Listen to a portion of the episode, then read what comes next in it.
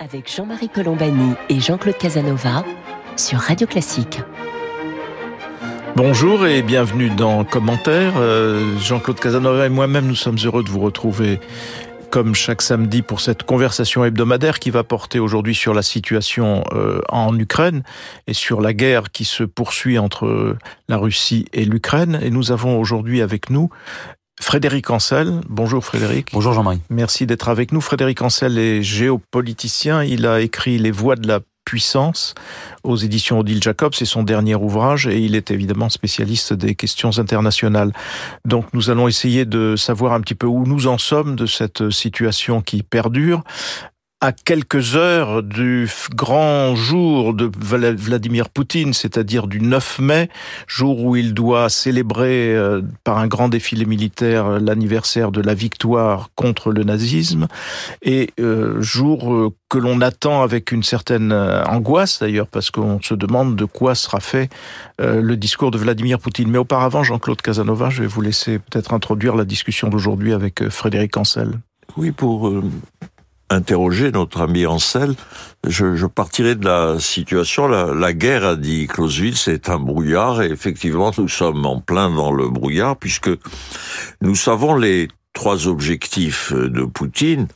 Nous savons qu'il a ces trois objectifs, mais ils sont un peu indéterminés. D'une part, il avait un objectif territorial qu'il a explicité, explicité concernant la région du Donbass, mais sans savoir très bien comment elle se délimite et s'il veut prendre aussi la totalité de la côte jusqu'à Odessa.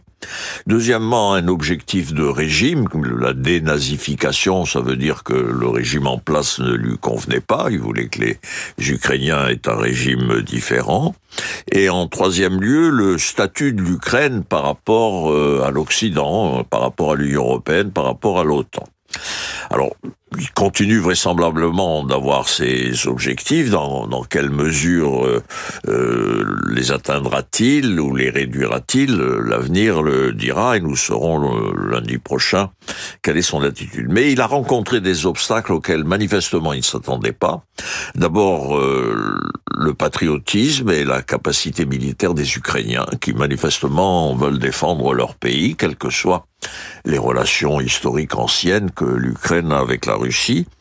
Deuxièmement, il a rencontré euh, l'aide de l'Occident à l'Ukraine, à laquelle il ne s'attendait sans doute pas, et l'Europe a fait son union, même les plus réticents, même les Hongrois, participent un peu de cette défense de l'Ukraine. On fournit des armements, une défense morale, politique, militaire. Ensuite, les sanctions. Euh, le, le, le, système européen, le système occidental euh, pratique des sanctions économiques qui, qui manifestement préoccupent les Russes. On voit bien la façon dont ils se défendent pour soutenir le cours du rouble, pour maintenir leurs exportations, pour trouver des marchés de substitution. Mais là, c'est une lutte économique difficile qui doit certainement les affecter. Et ensuite, il a rencontré une réprobation, bien entendu, des approbations euh, en Amérique latine ou ailleurs, euh, ou en Afrique, ou au Moyen-Orient, mais malgré tout une réprobation forte à l'ONU et une réprobation mondiale qui est, mondiale qui est un coût pour la Russie. Alors, dans cette euh, situation, euh, évidemment, le, résultat va dépendre des trois premiers points, c'est-à-dire de ses succès militaires et de son et de l'efficacité des sanctions et de l'aide militaire de l'Occident. Mais on voit déjà en Occident des, des lignes de fracture. Il y a des gens qui disent attention à l'engrenage, etc. Disons les, les partisans de Poutine qu'on trouve soit à l'extrême gauche, soit à l'extrême droite, plus particulièrement aujourd'hui d'ailleurs à droite qu'à gauche, euh, les partisans de Poutine disent attention à l'engrenage, il faut faire attention, etc. Et il faut dire en même temps que certains propos américains sont excessifs. Euh, que, mais dans les démocraties, c'est très difficile de demander à des, des, pays démocratiques de ne pas expliciter leur politique, euh, et de ne pas dire ce qu'ils font. Euh, les gens qui reprochent ce type de propos rêvent au fond que les démocraties pratiquent la politique comme on l'a pratiquée sous les monarchies éclairées, c'est-à-dire avec l'hypocrisie la plus parfaite. Euh, mais c'est ainsi. Et donc on sent bien qu'il y a un risque de fracture à l'intérieur des pays européens sur le, degré ultime des sanctions et une crainte devant la menace russe en matière nucléaire. Donc les questions que nous allons poser à, à Frédéric, c'est au fond quelle va être, comment voit-il la poussée russe Vont-ils maintenir leur effort militaire et sont-ils au bord de la négociation? Sur quelle base pourrait se faire la négociation? Frédéric Ancel. Alors, euh, d'abord, je souscris à cette présentation générale, euh, avec peut-être une, nuance. Euh, L'une des erreurs que nous ne devons pas faire, c'est de considérer Poutine à notre image, c'est-à-dire quelqu'un de tout à fait rationnel, de euh, braquer sur les questions euh, économiques et, et, sociales, dont il se fiche totalement, et notamment sur le bien-être de sa population, et oublier ce qu'on a oublié, et j'en prends ma part. le jour du 24 février, lorsqu'on a été pratiquement tous très surpris, c'est-à-dire que d'oublier le fait que chez lui, l'idéologique l'avait emporté sur le pragmatique. Alors ne serait-ce que sur l'affaire ukrainienne. N'empêche que c'est celle qui, qui nous tient à cœur euh, aujourd'hui. C'est-à-dire que lui considère que quels que soient les déconvenus militaires dont vous avez très bien parlé, qui sont évidentes, il les connaît, il n'est pas idiot, euh, en dépit de ça, quels que soient ces déconvenus, la, sa, sa mésestimation de la, effectivement, de l'unité européenne derrière l'Ukraine, etc., eh bien, lui, s'il disparaît aujourd'hui, il sera très satisfait, et je crois sincèrement satisfait d'avoir mis un coup d'arrêt à ce qu'il pense comme étant le déclin de euh, la Russie, de la grande Russie euh, entamée sous Yeltsin, son prédécesseur, et il laissera à son successeur, quel qu'il soit, quelque chose de mieux, parce que ne serait-ce que la Crimée, le Donbass, tout ou partie d'ailleurs, hein, et une partie sud de l'Ukraine auront été reconquis ou reconquise. Et ça, si vous voulez, c'est quelque chose que qu'on doit prendre euh, en, en, compte et qui n'est pas qui n'est pas réellement une bonne nouvelle. Maintenant, je pense que Poutine euh, va euh, le dans quelques jours, euh, donc le, le, le, fameux jour du, du 9 mai, annoncer quelque chose. Mais contrairement à ce qu'on croit, parce que là encore en Occident, nous faisons du symbole ou de la symbolique une dimension absolument fondamentale. Je pense qu'on a tort. Poutine peut très bien, sans avoir encore achevé sa conquête d'une partie du Donbass, considéré dans son discours devant les euh, devant ses, soldats et ses matériels qui défileront, euh, il, il, il pourra affirmer et annoncer que dès demain, dès le lendemain, ces matériels et ces soldats partiront au front. Autrement dit, le 9 mai peut parfaitement incarner une simple étape dans la guerre. Nous, nous avons considéré que c'était qu'il devait absolument euh, faire, comme on le dit en vieux François médiéval, un game over. Mais pas du tout il peut, il peut très bien en faire une simple étape vers là, euh, vers un mieux et vers l'achèvement de, de, la, de, de sa conquête. Enfin, dernier point, je pense que euh, il va considérer, à la fin des fins, lorsque le cessez-le-feu interviendra, parce qu'il interviendra, et que la poussière de la guerre sera retombée, et avec elle l'émotion, comme toujours d'ailleurs, qui se souvient encore des Arméniens il y a un an et demi Donc l'émotion retombera avec la poussière de, la guerre. Euh, à ce moment-là, il nous gratifiera euh, a posteriori de la propagande suivante. En réalité, je n'ai échoué sur rien. Là où j'ai reculé, ce n'était que de la diversion. J'ai fait diversion sur Kiev et sur vers Odessa pour mieux réinvestir le Donbass. Ça, j'en suis absolument convaincu. Alors, euh, les, tout le monde, euh, enfin dans la presse en tout cas, on s'interrogeait sur le point de savoir si ce fameux 9 mai, donc euh, lundi, il ne va pas déclarer la guerre, puisque jusqu'à présent, dans le discours officiel russe et celui de Poutine, évidemment, on n'a pas le droit, on est même puni et emprisonné si on parle de guerre. Alors qu'est-ce que ça changerait cette déclaration de guerre si elle intervenait? Ou bien est-ce qu'il continuera à maintenir la fiction d'une opération dite spéciale pour, entre guillemets, dénazifier l'Ukraine? Frédéric Ancel Alors, la, la, réponse est dans votre question, c'est-à-dire que moi je pense qu'il ne déclarera pas la guerre. D'abord parce que le dernier à l'avoir déclaré officiellement en 1945, car depuis, plus aucun régime politique n'a officiellement déclaré la guerre eh bien ce n'était autre que son prédécesseur de plus en plus vanté, malheureusement, hein, ce qui signifie beaucoup de la politique de Poutine, c'est-à-dire Joseph Staline. Et il déclare la guerre à qui? Au Japon courageusement au lendemain de la euh, de la chute de la deuxième bombe atomique américaine sur sur, l'archipel. Donc très courageusement. Euh, depuis, on ne déclare plus la guerre. Et pourquoi? D'abord parce que vis-à-vis -vis des opinions publiques, effectivement, ça, pose un, un véritable euh, problème. On va être obligé statutairement de mobiliser et il n'a pas envie de mobiliser euh, Poutine, parce qu'il sait bien qu'au sein de la population russe, il y a, alors, à tout le moins, des résistances et au mieux une indifférence à cette guerre. Mais il n'y a vraisemblablement pas de soutien massif. C'est ce qu'on voit depuis maintenant plus de deux mois et demi. Donc ce serait dangereux en interne. Et enfin, à l'extérieur, alors là, euh, on ouvrirait la voie à ce qu'on oublie trop souvent, à, des bisbis très fortes avec la Chine. La Chine est un régime ultra conservateur du point de vue du nucléaire, du droit international, alors au sens le plus strict du terme, de la sacro-sainte souveraineté. Et déjà que les Chinois euh, sont, se retrouvent dans une situation euh, compliquée euh, qui leur coûte cher, notamment du fait du, du baril de brut, à cause de l'aventurisme de Poutine en Ukraine, ça leur coûte cher en termes de crédibilité parce que eux ont toujours précisément euh, euh, défendu la sacro-sainte souveraineté des États souverains. Or, l'Ukraine est un État souverain. Donc là, ils soutiennent euh, tièdement hein, Poutine là-dessus. Ça leur coûte en crédibilité. Mais si en plus de ça, ce qu'ils rejettent catégoriquement, je parle toujours de la Chine, c'est-à-dire l'entrée en guerre au sens traditionnel, classique, clausewitzien du terme, par leur camarade Poutine, là je pense, en fait je pense qu'ils ne l'accepteraient pas. Donc je pense que Poutine n'ira pas jusqu'à proclamer euh, la guerre pour toutes ces raisons, et de toute façon, à la fin des fins, il n'a pas besoin de le faire parce qu'il l'a fait concrètement sur le terrain.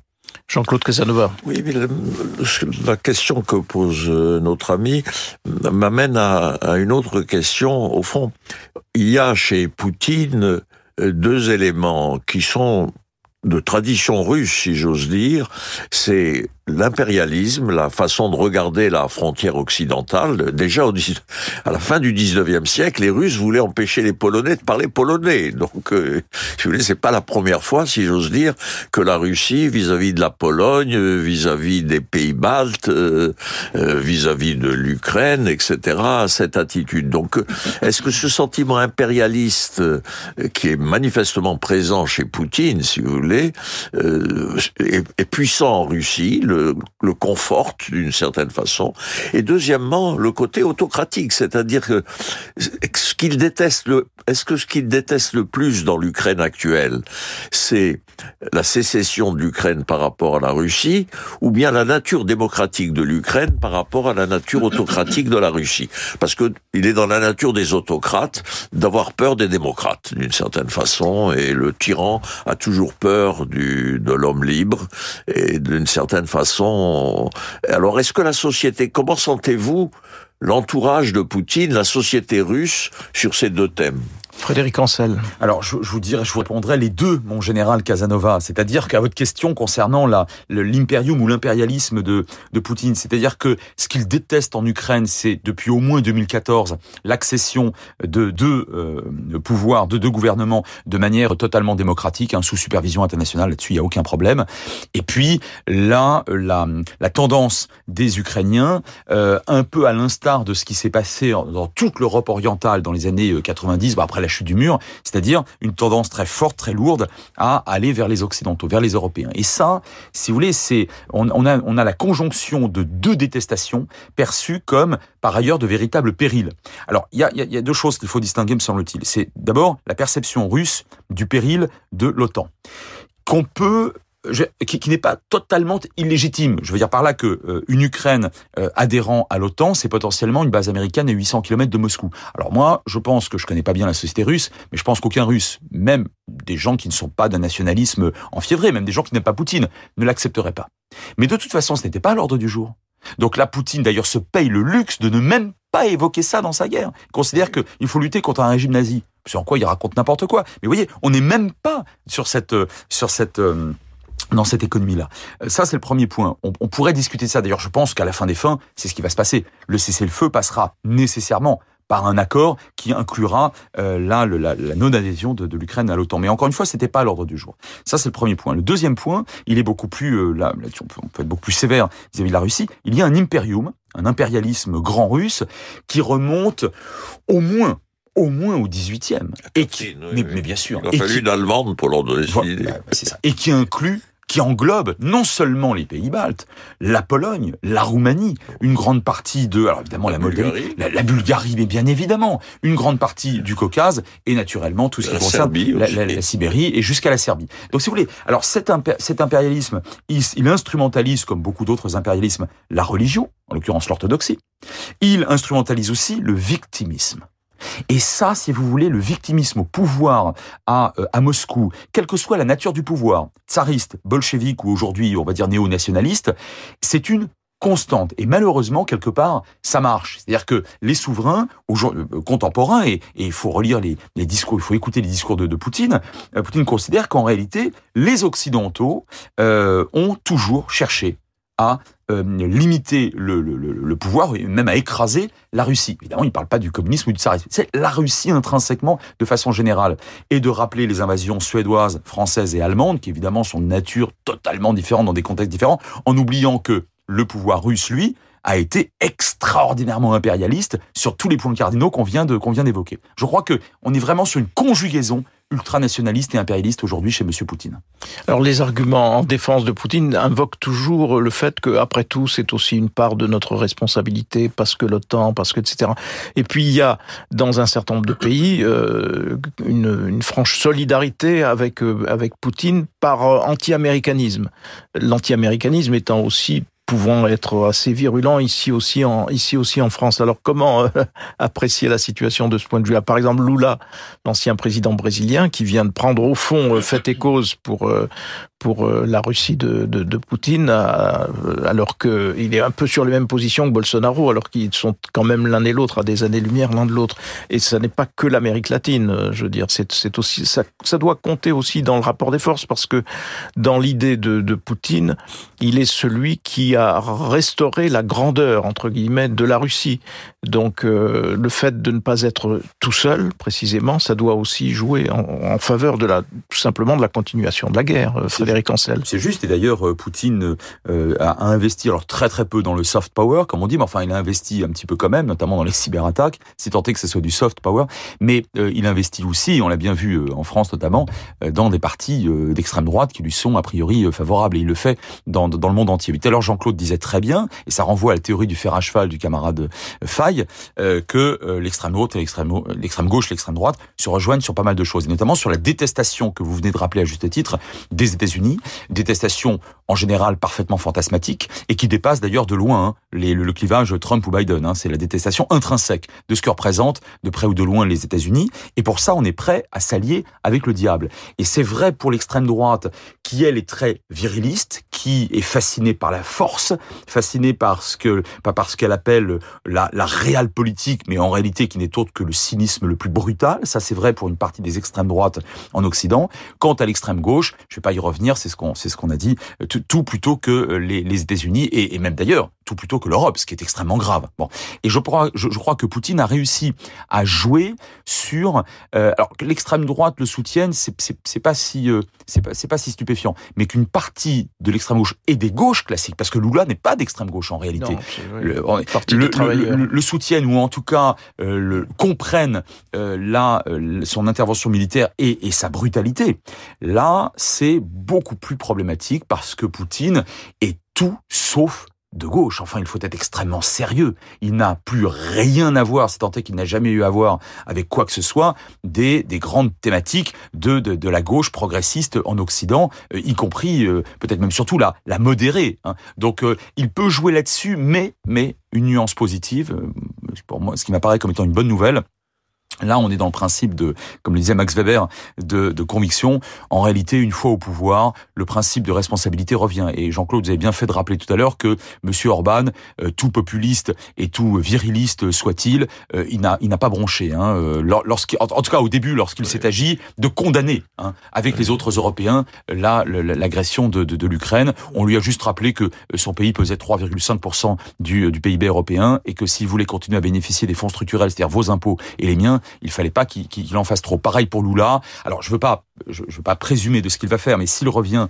au pouvoir, il est vraisemblable qu'il ne remettra pas en cause l'essentiel des accords économiques et stratégiques qui lient toujours son pays, le Brésil, avec les États-Unis. Donc oui, je conclue en disant qu'il y a aussi une part de posture hein, chez, chez, beaucoup d'hommes d'État ou de femmes d'État, euh, notamment lorsqu'ils sont de gauche euh, aujourd'hui en Occident. Oui, on l'a. Les, les, Hongrois n'ont pas oublié que les chars, ils ont des chars russes, un souvenir relativement récent.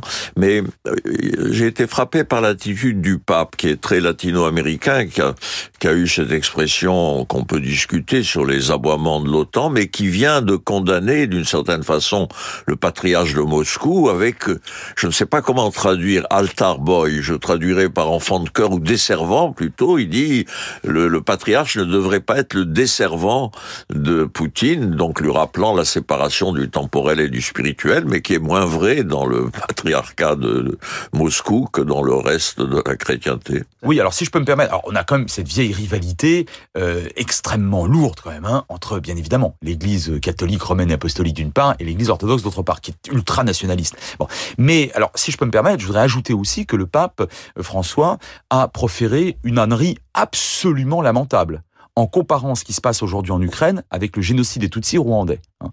Je ne suis pas euh, de, de, ceux qui, qui minimisent la brutalité très grave, et évidemment l'illégalité et l'illégitimité de ce qui est en train de se passer en Ukraine de la part des Russes. Des crimes de guerre sont avérés et potentiellement, vraisemblablement, des crimes contre l'humanité. Il faudrait qu'une enquête internationale, évidemment, soit diligentée pour ça. Mais je sais, et nous savons, que le génocide des Tutsis rwandais ne correspond pas à ce qui est en train de se passer en Ukraine. Donc à force de galvauder, bah, qu'est-ce qui se passe? Évidemment, euh, on permet à M. Poutine de dire, bah, vous voyez, regardez, ils sont dans l'outrance, ils racontent n'importe quoi, ils me qualifient finalement quelque part moi-même de nazi, alors que c'est l'accusation en miroir, mais, qu'on lui tend, on donne la, le, bâton pour se faire battre en galvaudant le génocide des Tutsis euh, rwandais, et, et, le pape a eu tort de, faire cela, parce que, euh, si vous voulez, il a eu d'autant plus tort que le, son prédécesseur en 1994, pendant ce, le génocide, qui d'ailleurs n'a concerné pratiquement que des catholiques, hein, il n'avait pratiquement rien dit du tout. Donc la papauté en 94 a été lamentable. Euh, je pense que là, on a une double faute de la part euh, du pape, qui par ailleurs effectivement a parlé des aboiements le temps, ce qui là encore est une outrance langagière. Alors cela dit, quand on regarde ce qui se passe, c'est absolument monstrueux. Euh, c'est vraiment ce qui s'était passé d'ailleurs en Tchétchénie, ce qui s'était passé, ce qu'il ce qu'il a expérimenté en Syrie. Les villes sont rasées littéralement. Les civils sont les cibles principales de tout cela. D'où la question de savoir qui est souvent, enfin souvent, qui a été évoquée, mais dont on ne sait pas si elle aura un jour une quelconque réalité, de savoir si un jour les dirigeants russes, ou en tout cas Vladimir Poutine, pourraient se retrouver devant une juridiction internationale. Est-ce que c'est crédible une seule seconde, euh, Frédéric Ancel, malgré encore une fois ce que l'on voit? C'est-à-dire, euh, ben, regardons Mariupol aujourd'hui, euh, c'est un champ de ruines, c'est une ville écrasée sous les bombes, ce sont des civils abattus alors qu'ils tentent de fuir ici ou là. Enfin, je veux dire, c'est une brutalité sans, sans pareil. Pas une seule seconde pour vous répondre. Pas une seule seconde parce que euh, la, la, Russie, mais je crois que je vais pas vous l'apprendre, et pas non plus à vos auditeurs, euh, dispose d'un droit de veto au Conseil de sécurité. Et pour que des, des procès soient, euh, soient diligentés par euh, la, la, Cour pénale internationale, il faut en passer par le Conseil de sécurité. Euh, là, le veto russe, il va se maintenir. Alors, alors c'est d'autant plus vrai d'ailleurs que, par ailleurs, en droit international, le, le chef d'État en exercice il bénéficie, quelle que soit la nature de ses crimes, il bénéficie d'une immunité. Alors là où il pourrait peut-être un jour y avoir euh, procès, c'est si M. Poutine perdait le pouvoir, mais dans ce cas-là, ça sera par un, un putsch euh, ou un coup d'État, parce que de toute façon, institutionnellement, vous savez très bien qu'il s'est organisé, bon, une, une, voilà, un exercice du pouvoir à vie, euh, donc qu'il soit destitué, et qu'un peu à la manière de ce qui s'est passé, mais alors, on est dans une autre galaxie, au Soudan avec Omar al-Béchir, qui, alors pour le coup, lui a été déjà euh, mis en examen pour crimes de génocide, crimes contre l'humanité et crimes de guerre, excusez du peu, euh, il vient d'être renversé, et là, euh, s'il n'est pas soutenu par la nouvelle junte au pouvoir au Soudan, il pourrait être effectivement déféré devant les. Vous imaginez qu'un prédécesseur de Monsieur Poutine, qui aurait un, successeur, excusez-moi, de Monsieur Poutine, qui aurait réussi à, euh, à abattre son pouvoir politique, euh, qu'il l'aurait embastillé, le livrerait à la justice internationale. Ah, écoutez, alors là, moi je, je, je pense qu'on ne sera pas là pour le voir malheureusement, et je vous rejoins, cher Jean-Marie, sur, sur tous les termes que vous avez employés. Mais il y en a un que vous n'avez pas employé, vous avez raison de le faire. Nous, pour l'instant, nous n'avons pas affaire à un génocide. Il ne faut pas galvauder les termes. Il y a vraisemblablement des crimes contre l'humanité, et qui sont d'ailleurs imprescriptibles. Hein, là-dessus, je vous rejoins tout à fait. Ce qui s'est produit au Rwanda en 94, c'est, pour l'instant en tout cas, autre chose. Jean-Claude Casanova, un mot de conclusion, car notre, Il faut pas trop faire d'illusions sur le, sur le droit international. Le, premier traité signé au XXe siècle était un traité qui interdisait les bombardements par aéronefs. Et ce qui a caractérisé le XXe siècle, c'est qu'au fur et à mesure des guerres, il y avait de plus en plus de morts civiles et de moins en moins de morts militaires par rapport aux morts civiles. Donc il y a un état étrange du monde, si vous voulez, dont il faut, avec lequel il faut vivre. Mais ce n'est pas pour cela qu'il ne faut pas condamner tous les crimes qui sont commis. Voilà ces mots de conclusion de Jean-Claude Casanova. Merci Frédéric Ancel d'avoir été avec nous aujourd'hui. Donc je rappelle le titre de votre dernier ouvrage, Les voix de la puissance, qui, est, qui est publié chez Odile Jacob. Merci à vous toutes et à vous tous de nous avoir prêté attention aujourd'hui. Jean-Claude Casanova et moi-même nous vous remercions et nous vous donnons rendez-vous samedi prochain pour une autre édition de commentaires.